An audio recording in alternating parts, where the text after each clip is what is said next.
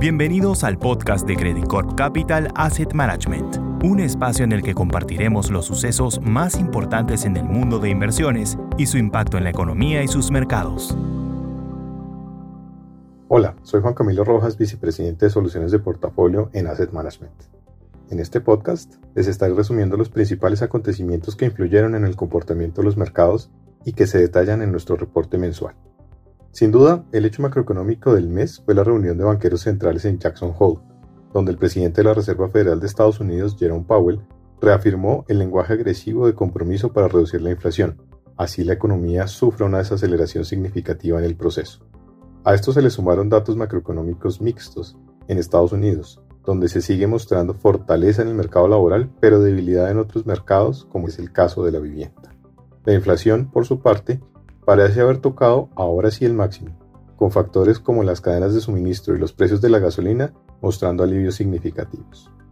En Europa, por el contrario, los datos han seguido señalando una probable recesión económica tan pronto como en el cuarto trimestre de este año, que podría agudizarse bajo la amenaza de un mayor recorte en el suministro de gas y con la temporalidad del invierno tocando la puerta.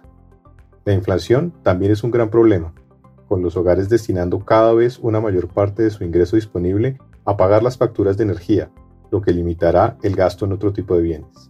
A su vez, las expectativas apuntan a que habrá cierres en las fábricas cuando la nieve arribe, poniendo a algunos países de Europa en una situación similar, aunque no igual, a la vivida en la época del COVID. Alemania e Italia, las economías que resultarían más afectadas en este escenario, continúan en el esfuerzo de aumentar sus inventarios de gas, lo cual señalaría que habría suficiente para suplir las necesidades de calefacción de los hogares, pero habrá que tener algún sacrificio en términos del uso industrial. Al otro lado del mundo, en China la recuperación económica continúa, pero el ritmo se mantiene más lento de lo esperado inicialmente. La industria no logra alcanzar el dinamismo que mantenía en el primer trimestre del año, mientras que el comercio languidece y la demanda externa se desacelera. Uno de los principales problemas que afecta el país es la falta de confianza, las cuarentenas focalizadas continúan en la medida que la cantidad de casos de COVID se mantienen altos. Uno de los sectores más afectados por este efecto ha sido la construcción, que se mantiene rezagada en la medida que las ventas residenciales y comerciales son cada vez menores. Frente a los commodities, el petróleo ha venido reflejando las expectativas de una menor dinámica económica global, manteniendo una senda bajista en los precios, cercana a nuestra expectativa el acuerdo nuclear con Irán y las recientes decisiones de la OPEP mantienen cierta presión bajista, aunque aún en niveles altos. Por otra parte, la intención del G7 de crear un precio techo al crudo ruso resultó infructuosa en la medida en que varios países asiáticos, especialmente India y China, han mostrado intenciones de continuar comprando el producto. Frente a los activos, agosto registró un desempeño negativo tanto en las acciones como en los bonos globales. La renta variable global rindió menos 3.7, mientras que la renta fija registró un retroceso de 1.9%, siguiendo el discurso del presidente de la Reserva Federal de Estados Unidos en Jackson Hole. Ante ello, el mercado reaccionó de manera negativa, pues esperaba un mensaje más favorable hacia las condiciones financieras más laxas que brindaran soporte a los activos.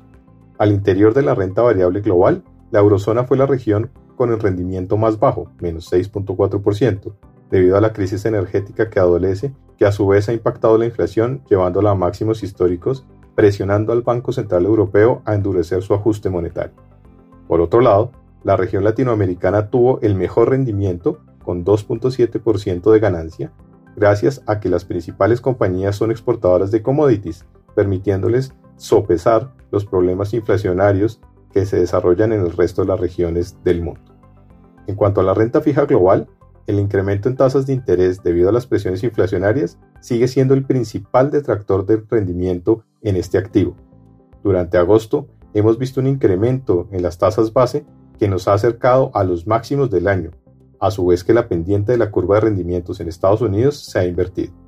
Esto último, producto del riesgo de una eventual contracción económica por una alza excesiva de las tasas de interés que afecten negativamente el desempeño económico de corto plazo, Debido a este contexto, las diferentes categorías tuvieron rendimientos negativos, siendo aquellas con mayor exposición a commodities las más afectadas. Así, la renta fija grado de inversión en Estados Unidos fue la de más bajo rendimiento con menos 2.9% para el mes, mientras que la renta fija corporativa en mercados emergentes tuvo el mejor desempeño relativo con una caída de solamente el 0.4%. Durante el mes de agosto hemos sido activos en nuestra estrategia, buscando aprovechar la continuidad del desempeño positivo de julio. En las primeras semanas del mes de agosto redujimos tácticamente nuestra exposición a la renta variable global, además de continuar ahondando en el sesgo defensivo dentro de la renta fija global mediante la compra de bonos del Tesoro. Consideramos que entre tanto la inflación se mantenga elevada y continuemos viendo datos de moderación en la producción con un mercado laboral aún en expansión, la política monetaria contractiva de los bancos centrales será un detractor de corto plazo en el desempeño de los activos. Ante ello, nos mantenemos cautos pero atentos de ver cómo se desarrolla el contexto macroeconómico para aprovechar los niveles de valorización actuales.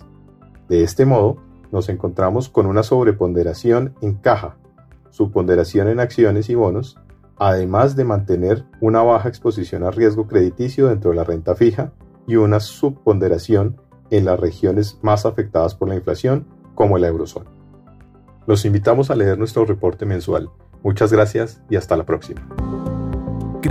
Capital Asset Management